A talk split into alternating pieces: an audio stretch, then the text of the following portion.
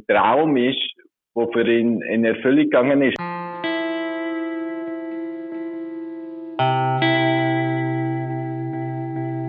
Wo man darf prägen, wo man darf einrichten, wo man darf, äh, würfeln, eben Beton spielen, grillieren, Konzerte organisieren.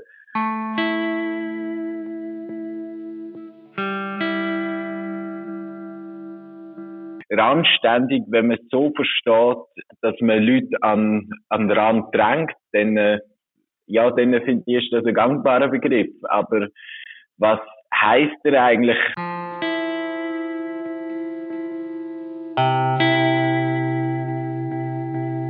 Eigentlich bin ich auch einer, der klare Worte sehr gern hat. Also nicht lang Federlesis machen, das Kind beim Namen nennen, so ein bisschen in diese Richtung.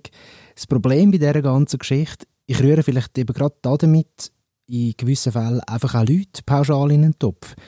Alki, Randständige, so Begriffe können schwierig sein. Das erwähne ich darum, weil das der Surprise-Reporter Benjamin von Will stark beschäftigt hat.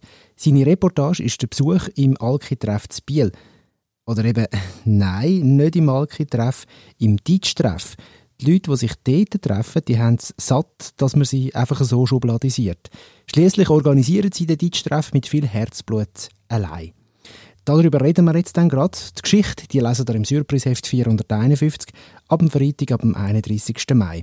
Der Surprise-Tag, das ist der Podcast vom Strassenmagazin, an dieser Stelle nochmal erwähnt wo wir mit Autorinnen und Autoren über ihre Geschichten reden, darüber, wie sie recherchieren, wie ihre Geschichten entstehen und wie man jetzt in dem Fall eben zum Beispiel auch mit Namen und Bezeichnungen umgeht, wo nicht immer so klar sind. Und ich bin der Gastgeber von dieser ganzen Geschichte, der Simon Bergins. Viel Spaß.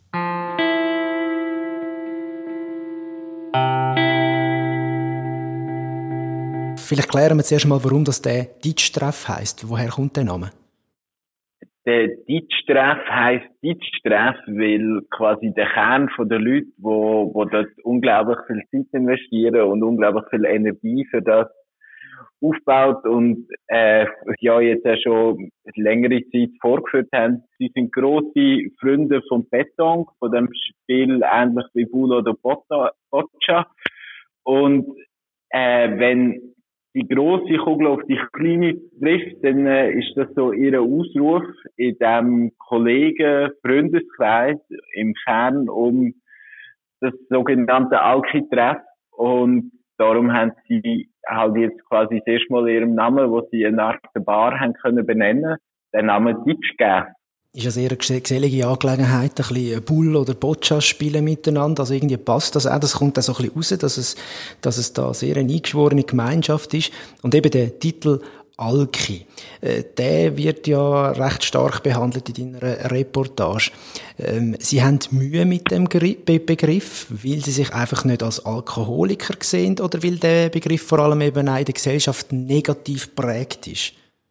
Also ich als Journalist habe ja auch Mühe mit dem äh, Begriff, weil ich stigmatisiere die Leute automatisch, wenn ich den Begriff verwende, weil, äh, weil wie du sagst, er ist in der Gesellschaft ja befangen, man wird irgendwie abda, man wird irgendwie ausgesteuert, wenn man, wenn man ein Alki ist, gleichzeitig trinke ich ja fast alle Menschen Alkohol und über die Menge lässt sich auch streiten. Also der Willi, wo in der Reportage einer von den Protagonisten ist, äh, der sagt, er trinke höchstens mal ein Glas Wein.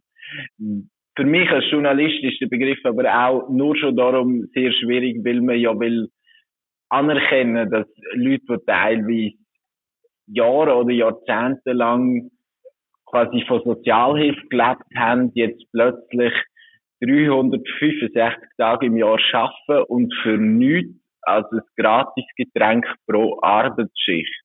Das ist einfach unglaublich beeindruckend und das Label, wo man gleichzeitig ja will bekämpfen will, dekonstruieren will, unterlaufen, braucht es halt irgendwie auch zum zeigen, wie beeindruckend das ist, dass die das aufgebaut haben mit nichts als 5000 Franken Anschubsfinanzierung von der Stadt. Das ist sehr, sehr beeindruckend. Das habe ich auch gedacht. Das ist ja wirklich irgendwie selbst organisiert von diesen Leuten selber. Jetzt haben wir über den Begriff Alki geredet. Du hast äh, auch Mühe mit dem, hast gesagt. Ähm, äh, wäre dann randständig ein Begriff, wo man könnte wählen. Also der kommt einmal vor bei dir, ich glaube sogar im Lied von der Reportage. Ja, der Begriff ist ja schwierig. Eben, es geht halt immer, also randständig, wenn man es so versteht, dass man Leute an, an den Rand drängt, dann äh, ja, dann finde ich, das ein gangbarer Begriff. Aber was heißt er eigentlich auch in diversen Gesprächen mit mit Leuten, mit dem Markus, den ich kennengelernt habe, aber auch mit dem Jim Klossner, wo so ein bisschen der ist, wo einerseits wirklich täglich einige Bier trinkt und andererseits aber wirklich auch unermüdlich schafft und koordiniert und das die im Griff hat. Das ist doch ein Touchmeister, der Jim, gell? Genau, der Jim ist Touchmeister. Ich weiß nicht, ob man sogar kann sagen dass es quasi ein Stück weit sein Baby ist, das Deutsch-Treff. Also es ist, es ist sicher, also man hat bei ihm das Gefühl, dass es, dass es ein Traum ist, wo für ihn in Erfüllung gegangen ist, halt einfach so einen Raum zu haben, wo wo man, wo man darf prägen, wo man darf einrichten, wo man darf, äh, würfeln, eben Beton spielen, grillieren, Konzerte organisieren. Und äh, ja, wo er sich einerseits selber kann äh, ein Bier leisten oder auch ein anderes Getränk. Und andererseits niemand muss sich ein Bier leisten oder ein anderes Getränk. Mir ist es so ein bisschen übergekommen, als ich es gehört habe, und du hast es jetzt eigentlich auch gerade ein bisschen angesprochen. Ähm, wenn man die anderen Begriffe jetzt mal weglönt, dann sind das für mich vor allem Leute, die einfach gerne einen Ort haben, wo sie sich zum Beispiel eben ein Bier in einer Art Beiz oder in einem Vereinslokal überhaupt noch leisten können, weil sie es noch jemand anders nicht mehr können, oder?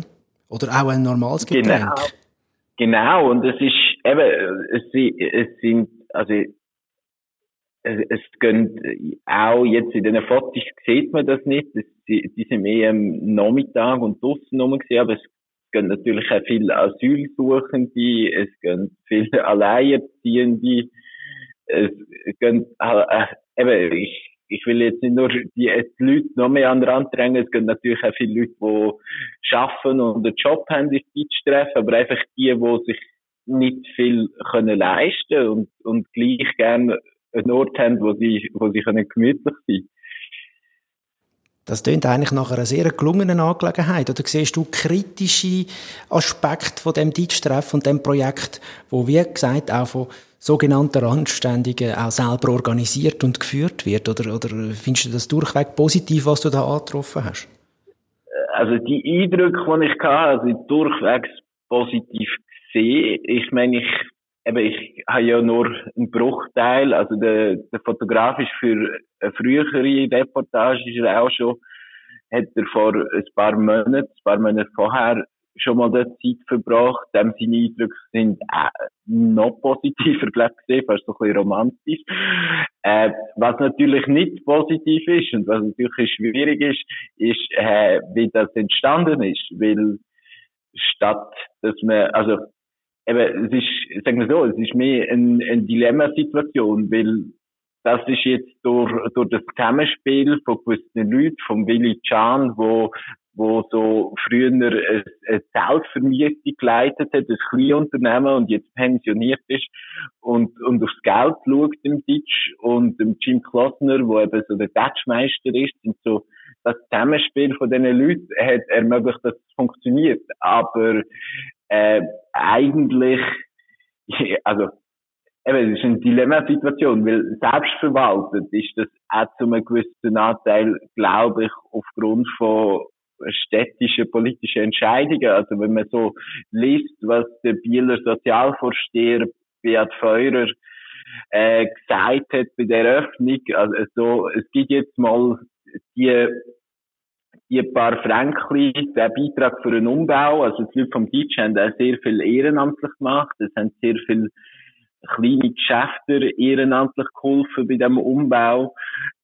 Und, und die Mittel, die sie bekommen haben, die sind alle auch in den Umbau geflossen. Also sie haben müssen eigenes Geld einschiessen, zum erste Bier kaufen. Das heißt, so toll ist, dass die Leute jetzt wirklich einen Freiraum haben, dass sie wirklich Freiraum haben, ist so wie meine, meine Eindrücke so zusammenspielen, auch aufgrund von einer völlig verantwortungslosen Sozialpolitik. Also verantwortungslos meine ich im Sinn von, eben, man gibt mal ein paar Fränkli und dann äh, müssen die vor allem auch wieder selber schauen. Aber jetzt äh, im, im Fall von Biel ist es halt einfach so, dass, dass die Events selber schauen. Von dem her kommt da kommt da vieles zusammen. ja, und das ist äh, spannend, was du ansprichst, weil das ist mir dann im ersten Moment auch so gegangen, denkt, tönt nach einem spannenden Projekt, wo man die Leute auch mit in die Verantwortung nimmt oder natürlich die komplette Verantwortung quasi übergibt.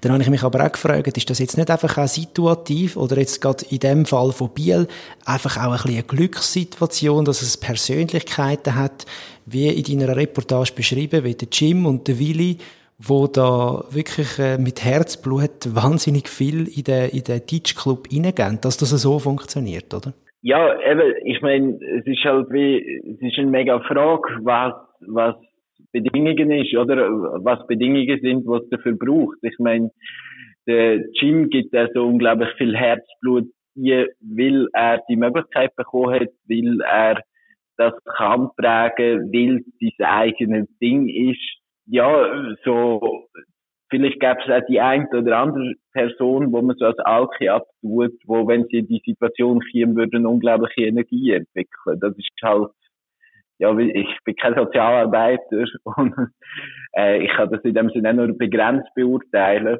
Ihn dort zu erleben, das ist etwas Wunderschönes. Also, was, ich, was mich noch Wunder genommen hat, du im Verlauf vom Schreiben, wir haben vorher über Begrifflichkeiten geredet, wo man dann irgendwann muss über den Haufen rühren oder neu definieren oder eben auch weglassen.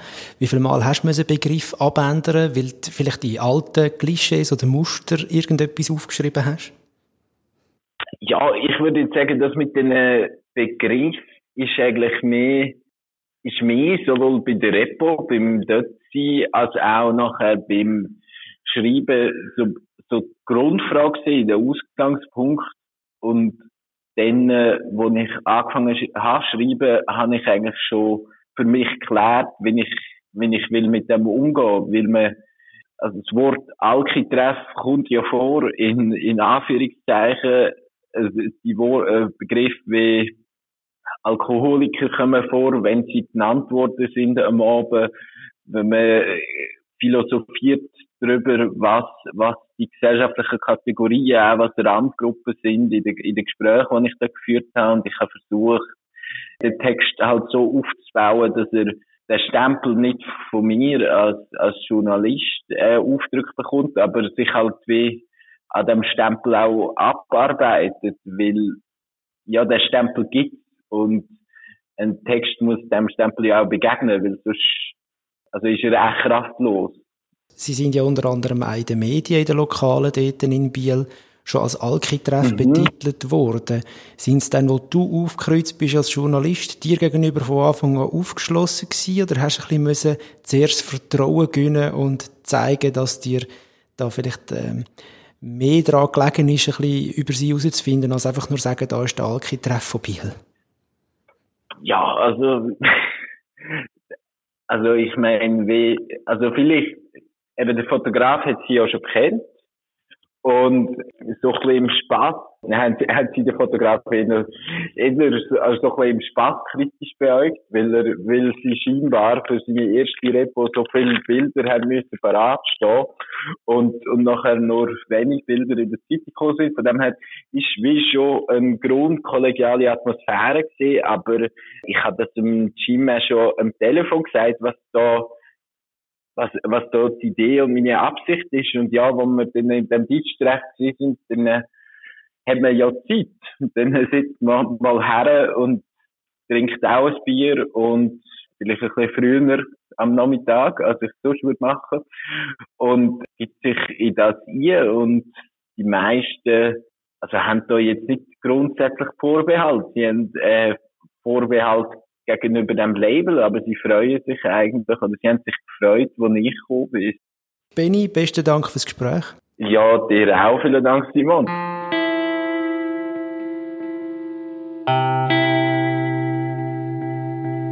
Der Schlusspunkt für das Mal vom Surprise-Tag. Die Reportage von Benjamin von Will, die lesen ihr ab dem Freitag, 31. Mai, in der Ausgabe 451. Bis in zwei Wochen. Tschüss.